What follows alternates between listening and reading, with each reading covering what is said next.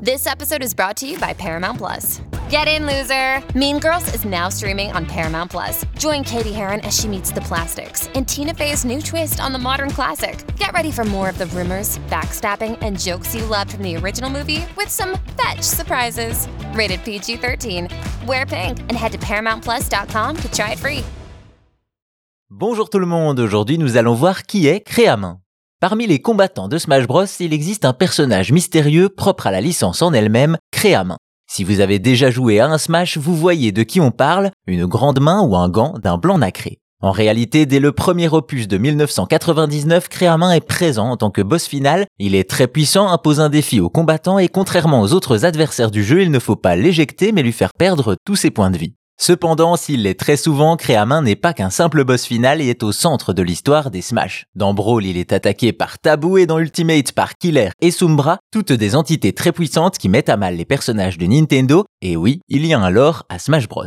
Ça c'est pour son côté boss, mais pour ce qui est de la nature même de Créamin, on peut trouver des réponses dans les divers épisodes et notamment dans les cinématiques d'introduction. En effet, dès le premier opus sur Nintendo 64, on peut voir la Créamin dans une chambre, elle se saisit d'une peluche de Mario puis de Pikachu, elle arrange le bureau et ça y est, on peut jouer à Smash Bros.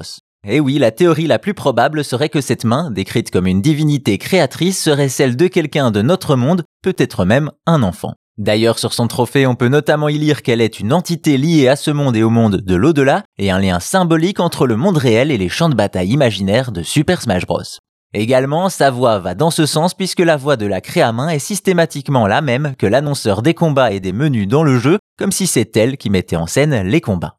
Par la suite, les personnages vont passer de peluche à figurines, puis vont même rejoindre un musée, comme si Créamain grandissait. À noter également que la Créamain n'est pas seule. À partir de mêlée, elle sera soutenue en combat après avoir perdu la moitié de sa vie par son alter ego, une autre main, gauche cette fois, démaniaque, une force de destruction. Enfin, dans Ultimate, le joueur a enfin la possibilité de contrôler Créamin et de réaliser sa puissance. Au final, plus qu'un simple gant, on peut considérer Créamin comme une divinité créatrice qui prend plaisir à voir ses créations combattre, un peu comme un enfant dans sa chambre.